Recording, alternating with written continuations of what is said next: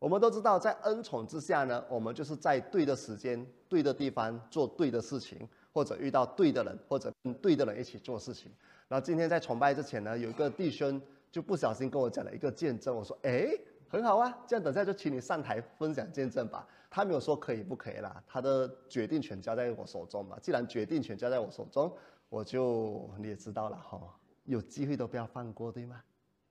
对呀，好。我们现在就请慈斌牧师来分享见证。过去两周里面，我跟啊我的问妻说：“我说，哎，嗯，我想回家。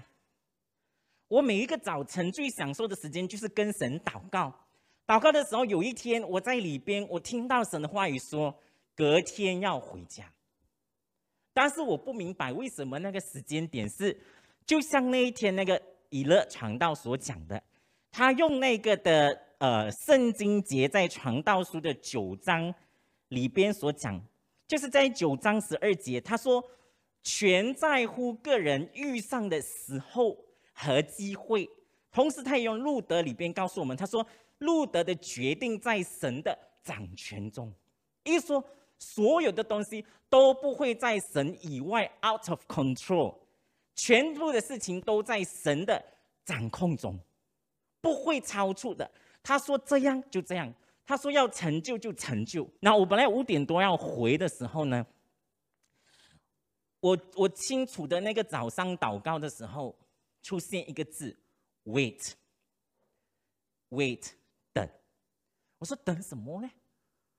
为什么不可以走哎？那那个那个那个时间我在楼上，我在房间。后来那个三点多的时候，三点半。我妈就敲我的房门，开了开了，我讲开了没开，开了没开？对呀，突然间这么急做什么？我以为是要叫我回师屋，啊不是，啊爸，你干爹有说什么事情？他说爸爸从他知道我很喜欢吃面包哈，无论是肉包肉地都好，所以他是三点哦，他三点去买包，他开车出去，但是在那个半个小时，你要想哦，一个人出去半个小时里面，他又开车，一定是。如果发生什么事情是很危险的，不止危险到自己，可能是别人。所以他在 on the way 回来的时候，他的左边的手跟左边的脚开始有麻痹了的。到了家的时候，他其实脚底已经失去感觉了的。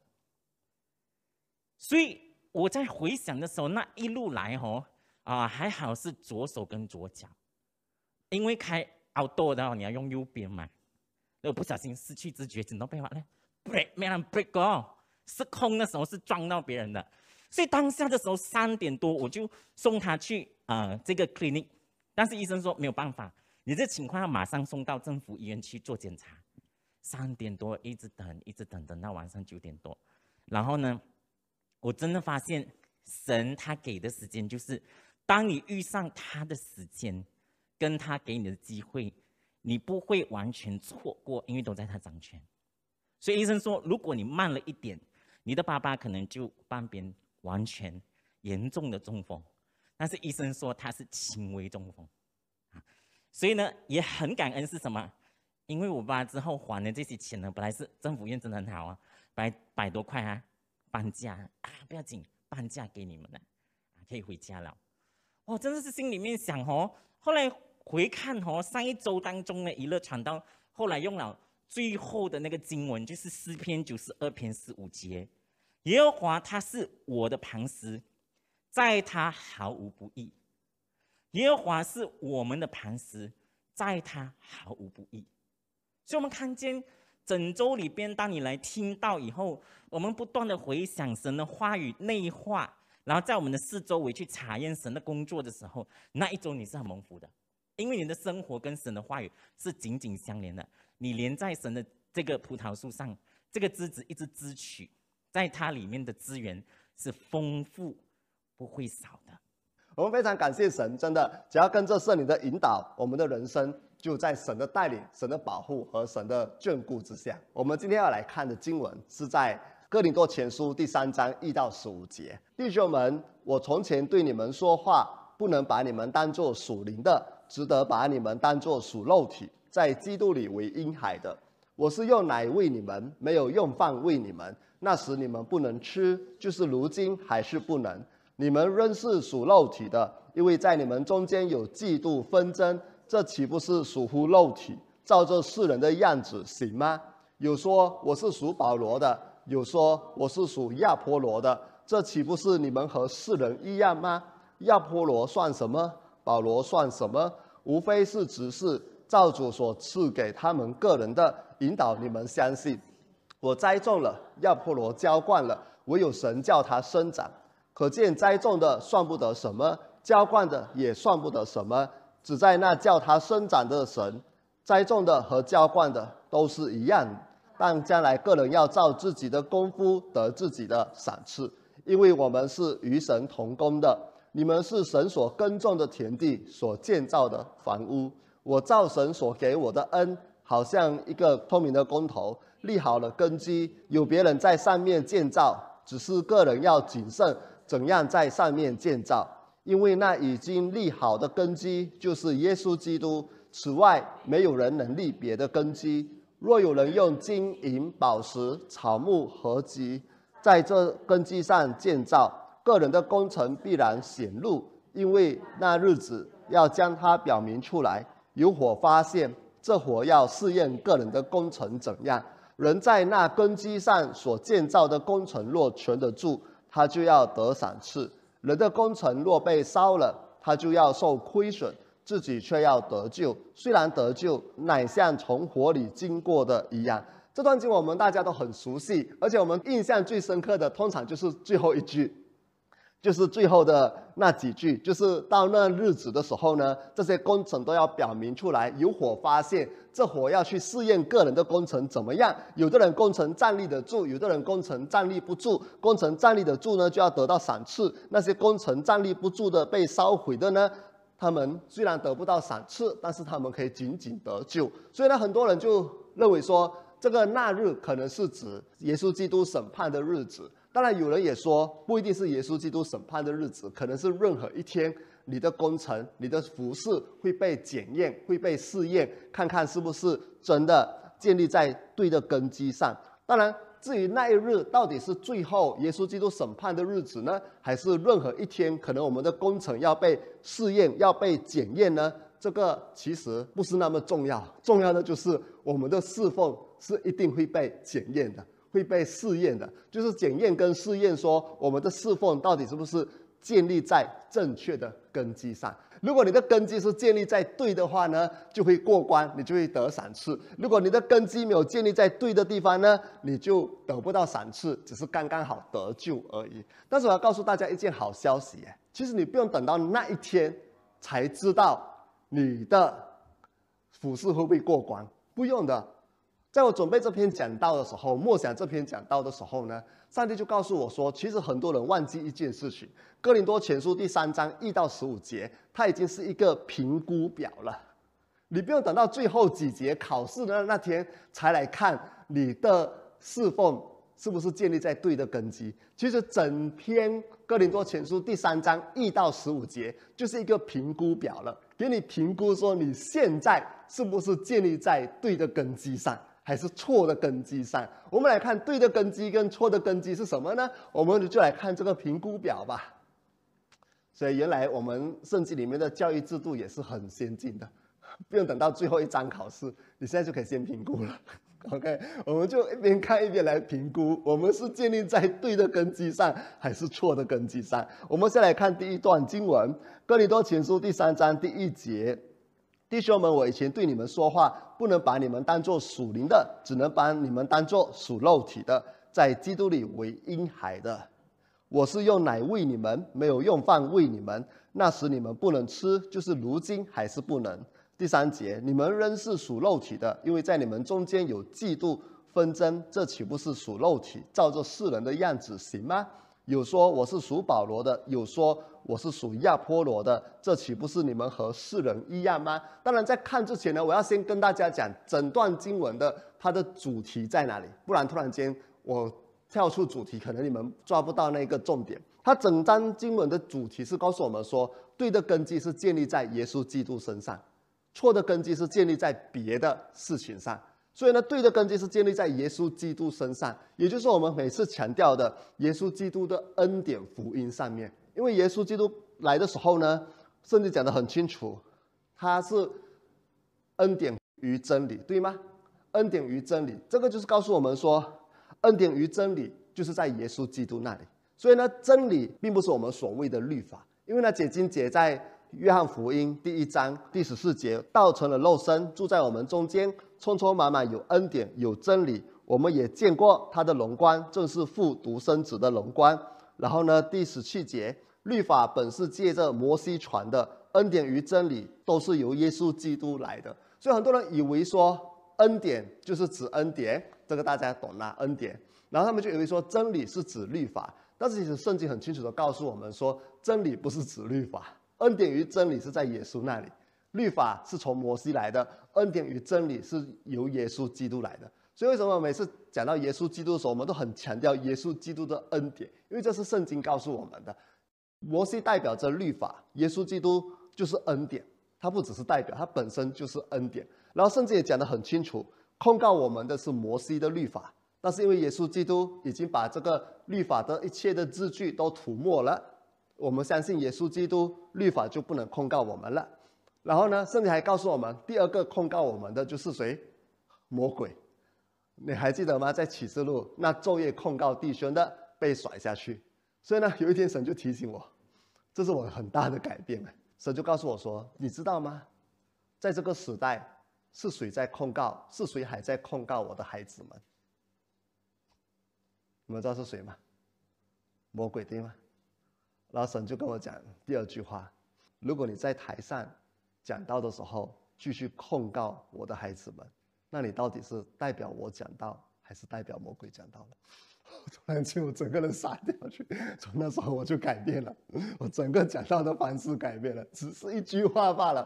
我突然间感觉我在被钉十字架，当然不是真的被钉十字架了。突然间，整个人改变去。所以各位弟兄姐妹，很清楚的就告诉我们说，在耶稣基督那里是有恩典的，恩典。所以我们是讲到耶稣，一定讲到恩典福音，那是因为。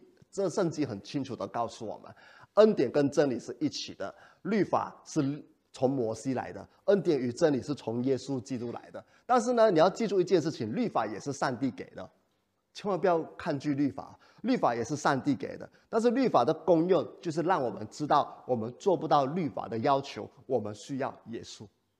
如果有人告诉你说，我们要靠这首律法得到神的祝福，我们要靠这首律法得救的话呢？那律法本身会很伤心，因为你误会了它的用处。它的用处不是给你守的，因为你完全守不到的。所以律法的用处是告诉你说，你守不到，你做不到完美，所以你需要耶稣。然后在耶稣基督里面呢，你看保罗讲得很清楚，他一直强调的是，你有一个新的生命，这个生命会结出圣灵的果子。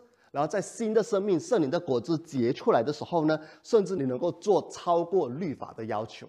律法说不可杀人，但是圣灵的果子让你能够爱人如己，能够有仁爱，能够去包容。所以这个就是在生命当中一个生命整个被改变的生命。所以你会看到保罗每一次讲到在耶稣基督里的生命的时候，他一定不会叫你守律法的。他一直强调一点，就是你有一个新的生命。这个新的生命要结出圣灵的果子，要活出一个不一样的生命。这个生命是从你里面活出来的，所以这个是一个很大的分别。所以，当我们没有一直强调守律法的时候，不代表我们告诉你要放纵，而是在告诉你一个更重要的生命。那个生命就是在耶稣基督里活出来的一个全新的生命，一个新造的人。而这个生命是会远超过律法的要求。律法说不可贪心。在恩典之下的生命是 奉献，我还是想要奉献，奉献更多、更多、更多，没有办法阻止你自己奉献，因为你越来越奉献上瘾了。很多人看着吓到，有点吓到，你慢慢会经历到的，你会觉得说，嗯，我要祝福更多了。你看到了吗？一个恩典之下是用于祝福更多了。律法只要求你不要贪心，你做到不要贪心已经是很不错了。在律法的要求之下，所以很多人以为说在恩典之下是放低标准，不是的。恩典活出来的生命是远超过律法的要求，但是你靠你自己去守律法是绝对守不到的，因为律法的要求是很完美的，所以你只能够靠着耶稣的恩典活出一个新的生命来。所以今天我们要看的这段经文呢，当我们讲建立在正确的根基上呢，就是讲说我们建立在耶稣基督恩典之上，恩典的福音之上，不再靠自己，单单只靠耶稣基督。所以我们来看，在这里讲的很清楚，这里告诉我们的一个就是，你的生命到底是在耶稣基督的恩典之下呢，还是活在律法主义之下呢？我不要用律法来，因为律法是好的，律法主义是不好的。律法主义跟律法什么分别呢？律法主义就是你会用各种的方式去控制人、去批评人、去控告人。你不一定要用律法的，用任何的东西都可以。这就是律法主义。然后律法主义也认为说，要靠这律法才能够得救，要靠这律法才能够得到上帝的祝福。所以各位弟兄姐妹，这段经文就告诉我们，就帮助我们去检测你是不是活在神的恩典里面，还是你继续在律法之下。所以第一个检测，刚才我们读的，如果还在律法之下的人呢，他们不是属灵的，他们是属肉体的，他们是婴孩。这个很重要哎，圣经里面一直告诉我们说，那些在律法之下的人是在婴孩。有一些灵恩的教导会告诉你说，哎，你整天讲耶稣。那是还在小学的阶段，希伯来书都说不可以停留在小学阶段，要更进一步，更进一步就是来来来跟我们，我们会告诉你怎么借着守节期、守律法得到神的祝福，甚至有一个新的教导告诉你说，哎，你知道吗？以后复活的时候分两批耶基督徒，第一批是那个得胜者先复活，第二批是那些哎呀老牙老牙的，不是得胜的基督徒。所以你想要做得胜的基督徒吗？来来来跟我。其实我告诉你，这些都是有律法引子的教导。为什么呢？因为在这个教导里面有所谓的比较，比较基督徒当中要比较谁比较厉害，谁比较得胜，这个就是律法主义。我们来看第三节，你们人是属肉体的，因为在你们中间有嫉妒纷争，这岂不是属肉体，照着世人的样子吗？所以你看到了吗？有嫉妒纷争，有比较，这些都是在律法之下。活在律法主义里面，都是小孩子、小朋友、婴孩。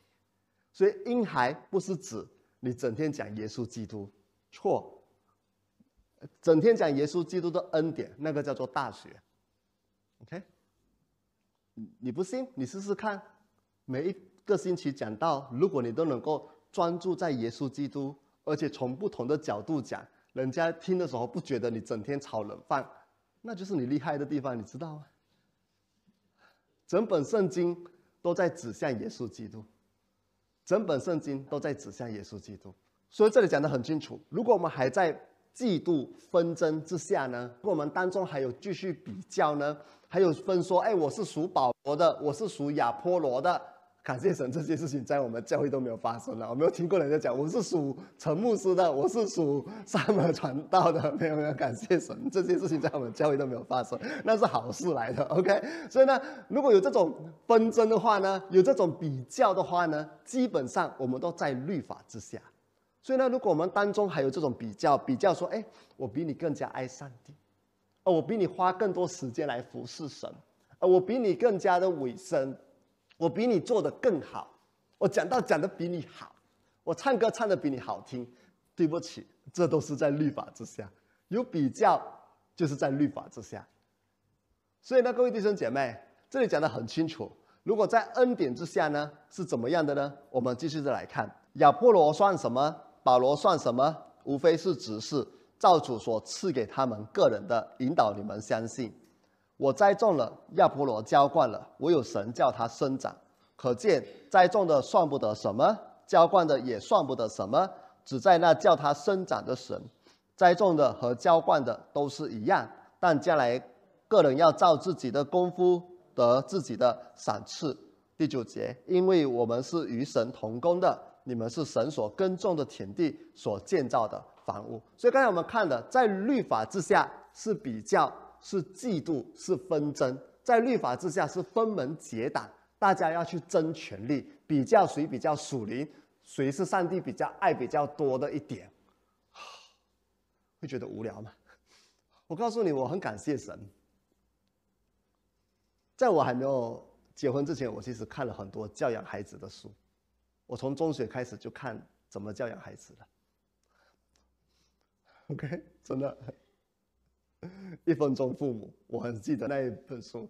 我学了很多的方法，也很多的技巧，但很感谢神，当我们开始有孩子的时候，神已经改变我了。他告诉我说，这些方法你只能够做参考，因为很多的方法其实是很律法的。他告诉你说啊，一第一步要做什么，第二步做什么等等，甚至有一些方法呢是很律法到一个地步，还好神提醒我。我那时候觉得很好，但是神告诉我说，每个孩子都是我独特创造的。所以你要按照我的心意和方法去培育他们。所以最后呢，我就学会一个功课。如果有人问我要怎么教养孩子，我只能够告诉你一个答案，就是祷告。祷告，我真的想不到第二个方法。因为每一次有什么状况，我只能够祷告。祷告神，我跟这个孩子要怎么沟通？有三个孩子都有不同的沟通方式，每个我要祷告一下，这个我要怎么沟通？现在遇到这个问题，我要怎么解决？有时候神在训练我的面子，哎，有时候我们基督徒，我们父母很爱面子，哎，有时候孩子有一些情况出现，我祷告的时候，神竟然告诉我说：“等一等，我会跟你讲的。”可是你在等的那个过程当中，身旁会有多少三姑六婆会指着你？对呀，对呀，但是神就是要学会我放下这个面子，我都可以爱你爱到放下一切的面子，你就不能爱你的孩子爱到放下一切面子吗？所以，各位弟兄姐妹，当我学会在恩典之下的时候，我真的发现到，原来在恩典之下，你没有偏心的。对三个孩子，我都是一样的爱他们，没有说比较偏哪一个，因为他们都是上帝的宝贝呀。所以呢，刚才我讲的第一点就是，如果你在律法之下，你还会继续比较；但你在恩典之下，你是不会比较的，因为你知道每一个人都是上帝的宝贝，每一个人都是上帝的宝贝，没有说我比你好，比你差。不管我们有什么样的成就跟表现呢？接下来我们就看到第二点，就是在恩典之下，在恩典之下是什么样呢？保罗知道很清楚，我栽种了，亚破罗浇灌了，是谁叫他成长？上帝。这个是在恩典之下一个很重要的观念，就是呢，就算我们有再大的成就，那都是上帝的恩典，没什么可夸的。就算我们成就再大，那也是上帝的恩典，这是真的。上帝给你恩典，有能力去栽种；上帝给你恩典，有能力去浇灌；上帝给你恩典，有能力去服侍；上帝给你恩典，有健康、有聪明、智慧去赚钱。这一切都是神的恩典。你知道我很惊讶的一点就是，我爸爸已经不止一次告诉我，他能够有今天的成就是神的恩典。哇，你看到吗？神的恩典，我们要看到这一切都是神的恩典。当我们知道都是神的恩典的时候，我们就不会骄傲了。就算我在某一些方面这一次成就比较好，我也觉得没什么特别啊，那是神的恩典啊。然后别人这次可能表现没有那么好，也没什么问题啊，他也是上帝的宝贝啊，没有改变啊。大家都是在神的恩典里面运作，一切都是神的恩典。每个人在不同的岗位上，亚波罗浇灌。保罗栽种，每个人都在不同的岗位上忠心的服侍，不需要去竞争，不需要去比较，每个人都在不同的岗位上忠心的服侍。如果你去听我们三个讲员的道理，就会发现到，三个讲员的道都讲的不一样，方法都不一样，神的带领都不一样，都有不同的受众群，因为每个人都需要不同的方式来牧养，没有什么好比较的，大家都是一样，在不同的岗位上服侍。然后有再大的成就，也都是神的恩典。当我们相信每一样成就都是神的恩典的时候，你觉得你还能够骄傲吗？不能骄傲，对吗？一切都是神的恩典。哇，又太棒了！神的恩典，我觉得我们真的是全世界最幸福的一群人。我们要多带人家进入这个幸福的团体里面，一切都是神的恩典。而且更重要的是呢，我们将来。都要得赏赐，这里有讲得很清楚。第八节，但将来个人要照自己的功夫得自己的赏赐。每个人在不同的岗位上服侍，你说上帝好不好啊？你能够在不同的岗位上服侍，是神给你的恩典，对吗？你能够做，也是神给你的恩典，对吗？你能够做得好，也是神给你的恩典，对吗？结果最后还给你赏赐，哇！这个世界还有这么好的事情啊！我一切的资源都给你，所有你需要的资源、需要的能力，我都给你。连成功我都给你，结果我还给你赏赐。这个世界上有这么好的事情啊？就在神那里有这么好的事情呢？而且他给的赏赐，你放心，他给的赏赐不是看你是工作多大，不是的，神给你的赏赐是看你多忠心，你越忠心，你的赏赐越大，你越忠心，你的赏赐越大。我喜欢用的一个比喻就是，如果我们教会有不同岗位的服饰嘛，有的人神感动你收拾教会，哎，这个是不容易的服饰哎。你不相信的话，你可以问我的家里的三个小瓜，什么时候看到他爸爸收拾屋子？我觉得是很痛苦的事情。有有的岗位是收拾教会，然后我的岗位是讲道。但是我敢跟你保证，如果那个收拾教会的每一次都很忠心的收拾，很忠心做他工，然后你的牧师没有好好的忠心的讲道，我敢跟你保证，在天上那个收视教会的姐妹，她的赏赐肯定比我大，因为她忠心，知道吗？神是看忠心，不是看你做多大。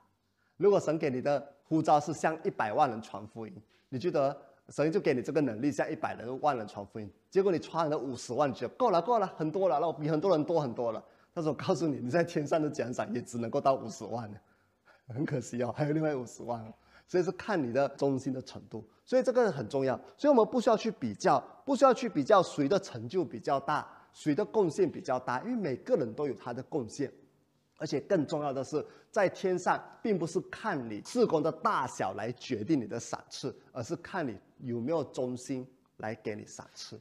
所以只要忠心在自己岗位上服侍就好了。现在我们看到，在恩典的生活已经有第一，就是你相信一切都是神的恩典，不管有再大的成就都是神的恩典。然后第二，每个人都会得到赏赐，你不用担心他把你的赏赐抢走。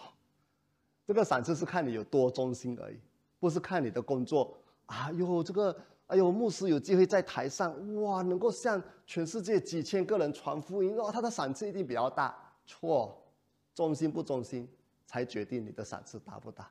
如果一样忠心，在天上的赏赐是一样的，懂吗？然后第三点，在恩典之下的运作。我们是与神同工的，在恩典之下的运作，我们都知道，我们是跟神同工，我们彼此是同工。所谓的同工，就是没有说我比你高，你比我低，没有的。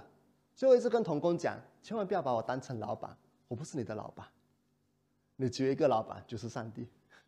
我们是一起跟神同工的，而且这个也很重要。神就提醒我说，因为过去我对权柄有一些不健康的那种认识，所以很长的时候。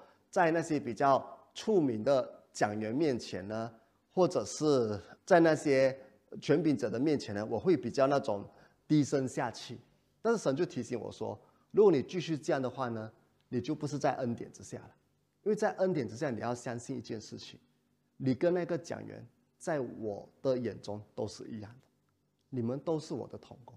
如果你还是以为说，哎，你的教会比较小，他的教会比较大，他的身份就比较高，那你还在。律法之下在比较，对吗？但如果你在恩典之下，你不会这样子想的。我们都一样的，我们都一样的，我们是同工。所以虽然我很常鼓励大家，除了听我们的道了，你要听多一点呢，就可以去听品月社牧师的道，听马可牧师的道，因为这些道都是比较高举耶稣基督的道。但是呢，我从来不觉得我比他们低一等，在神的眼中，我们都是同工。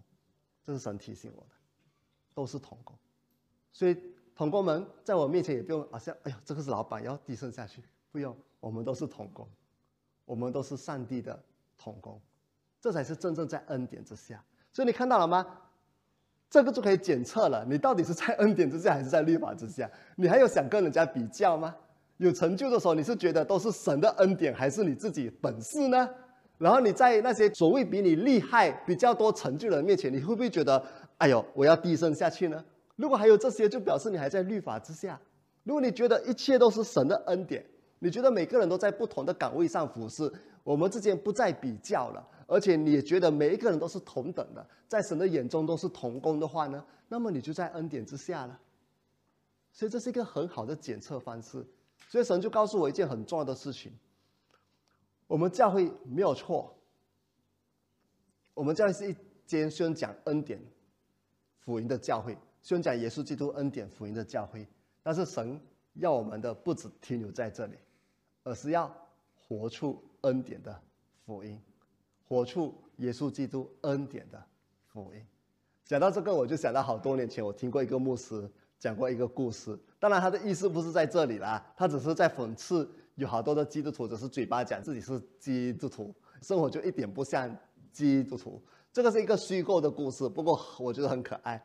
他说有有一只老虎，有一只老虎，它信了耶稣。你听了知道是一个虚构的故事吗？老虎怎么可能信耶稣？OK，他信了耶稣，他就跟他同伴说：“我信了耶稣了，我悔改了，从现在开始我不吃基督徒了，还吃别的，还不是那个是真的悔改吗？我不吃基督徒了。”然后有一天，他的同伴看到他吃一个基督徒，哎，他就问说：“哎，你不是说你不吃基督徒了？为什么你把它吃掉？”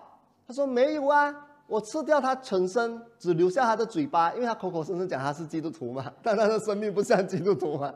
当然，这个是有点律法味道的啦，就是告诉我们说啊，有些基督徒只是嘴巴讲基督徒，他们没有活出基督徒的生命。他们常用这个道来告诉你说，基督徒要要去遵守律法，我觉得不对了，这个本来就是不对的。因为我们基督徒不再靠守律法了，我们是靠圣灵活出新的生命来。但是他的意思是对的，就是我们的生命是不是有活出基督的样式？但是你不能靠律法，你只要靠耶稣基督的恩典来活出基督的样式。但是从这里我就想到我们今天讲的了，我们不会停留在嘴巴讲恩典，我们要活出恩典来。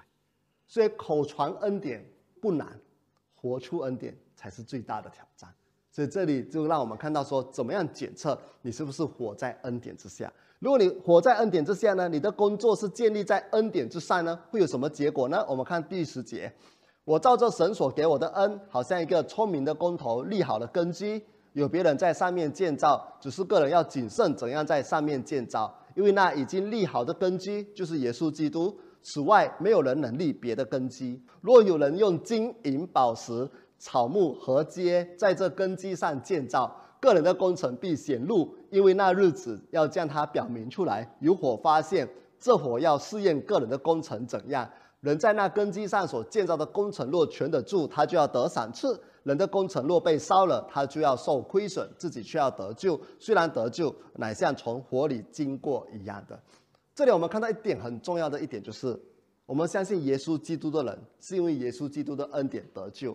但是不保证我们是活在恩典之下，也不保证我们的服饰是在恩典之下，这个很重要。所以你看到为什么他说有一些人试验过后，他的工程全部被烧毁了，不过人还会得救，因为他相信耶稣，这是肯定的。只要你相信耶稣，就算你的生活还有律法主义，你的侍奉还是很律法，但是只要你相信耶稣基督，你还是会得救的，这是很重要的一点。所以这也告诉我们一件事情：相信耶稣不保证。你就一定是活在恩典之下，虽然你肯定是得救了，但不保证你的生命和你的服饰一定是在恩典之下。所以在这里我们看得很清楚。刚才我们看到两个，一个是在律法之下，一个在恩典之下。如果你发现了你的工作都在恩典之下，那你就是建立在耶稣基督的根基上，那你可以很放心，将来你会得到奖赏。相反的，如果我们的工作还建立在律法之下呢？呃。很可惜啦，你做了很多工，结果得不到奖赏。但是放心啦，你还是会得救了，别担心，你还是会得救，只是很可惜。所以各位弟兄姐妹，所以从这段经我们已经看到了，从现在开始，我们就可以这样子去反思我们的生命，反思我们的生活，反思我们的服饰。而且对我来讲呢，有一个很重要的一点就是，我跟很多人的看法是不一样的。对我来讲，教会不只是单单在这个四面墙里面。因为如果你看以父所书，当保罗讲到教会的侍奉的时候，他是从什么地方开始呢？他除了讲教会的崇拜之外，他也讲我们的家庭、我们的工作。以父所书第四章过后都是讲到教会了嘛？教会的比较实际的一些 practical 的一些实际的劝告。但是你看到这个所谓教会实际的劝告，它不只是单单谈教堂里面的教会，它也谈家庭，谈我们的工作。所以呢，求神帮助我们，至少，至少在我们的教会当中和我们的家庭当中，让我们一起学习活在恩典之下。所以各位弟兄姐妹，至少让我们从现在开始，我们的家庭开始，我们的教会，让我们时时刻刻活在恩典之下。恩典之下不是没有管教，千万不要误会哦。恩典之下的管教是充满喜乐的。我常跟人家讲。惩罚跟管教的分别最大在哪里呢？惩罚是让人家没有机会改变，管教是给人机会去学得更好。我就拿一个例子吧。我记得以前我的孩子不小心打翻东西的时候，父母的反应第一个反应一定是骂他们，对吗？后来之后我就跟我太太讲，骂没有用，我们现在开始呢，孩子打翻东西不用骂，叫他去拿布来收拾就好了。看到了，就训练他负责任，这是管教。骂，说句实话，我们骂的时候有多少成分是管教，多少成分是发泄？自己承认。做父母的自己承认。OK，我记得我在有一个地方，有一个国家，有一次教课的时候，我说我们管教孩子可以打孩子，但是千万不要在生气的情况下打孩子。有一个母亲就回我了：如果不生气的时候，我怎么还会打他呢？我说你已经承认了，你打他是因为你要发泄，不是要管教他。真正管教孩子，我们打的时候是很心平气和的打，不是那种失控的打。失控的打不叫管教孩子，叫做发泄。所以你要记住这点。所以我告诉大家，恩典之下是有管教的，但是管教里面是充满爱、充满纠正的，甚至充满喜乐的。所以各位姐妹，当我们讲我们在恩典之下的时候，不代表我们没有管教，只是管教的方法已经不再一样了。所以让我们从我们的家里开始，从我们的教会开始，让我们每一个人都活出恩典，活在恩典之下。线上弟兄姐妹，如果你还没有相信耶稣基督的话，这个恩典就跟你没有关系。因为恩典只在耶稣基督里，所以现在我就要给你一个机会来相信耶稣基督，让恩典进入你的生命当中，让恩典进入你的家庭当中。来，跟我一起祷告，跟我一起闭上眼睛，跟我一句一句的说：“亲爱的主耶稣，我要来相信你，接受你，做我的救主和生命的主，一生跟随你。”你的恩典领到我的生命，领到我的家庭，完全的改变我。奉耶稣基督名祷告，阿门。我们来领受祝福，愿主耶稣基督的恩惠、天赋上帝的慈爱和圣灵的大能参与我们每个人同在。愿圣父、圣子、圣灵三位一体的主每一天看顾你和你的家人。不论你们在什么地方，上帝大能的手都与你们同在，保护你们，不遭遇任何患难，也不遭遇任何艰辛。你出你入，耶和华的平安都随着你们。上帝要亲自祝福你，祝福你所做的工尽都顺利，有百倍的收成。你要活在他的恩典里，你和你一家都要行在天父上帝在耶稣基督里永远的恩典。奉圣父、圣子、圣灵的名，阿门。